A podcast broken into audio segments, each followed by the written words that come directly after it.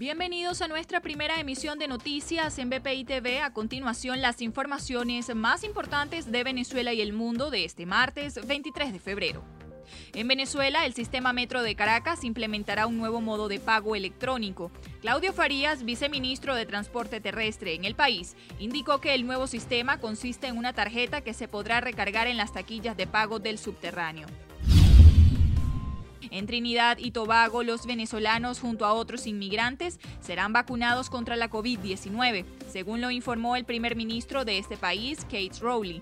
La autoridad aclaró que han recibido un número considerable de migrantes y si no son vacunados, el virus permanecería en la isla.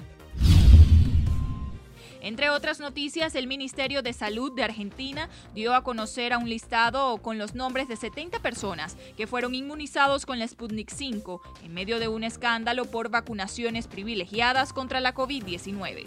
La lista incluye al presidente peronista Alberto Fernández y a personal de su equipo, así como al ministro de Economía Martín Guzmán, entre otros, pero también nombres de dirigentes políticos, empresarios y periodistas. En Estados Unidos, el Departamento de Justicia informó que la esposa de Joaquín El Chapo Guzmán fue arrestada por narcotráfico.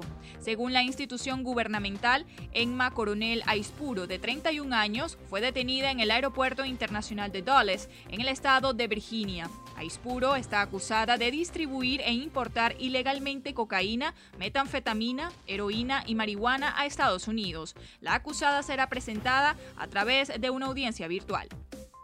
Para el desarrollo de estas y otras informaciones, los invitamos a sintonizar nuestra emisión central de noticias a través de Roku, Apple TV, Amazon Fire y nuestro canal de YouTube.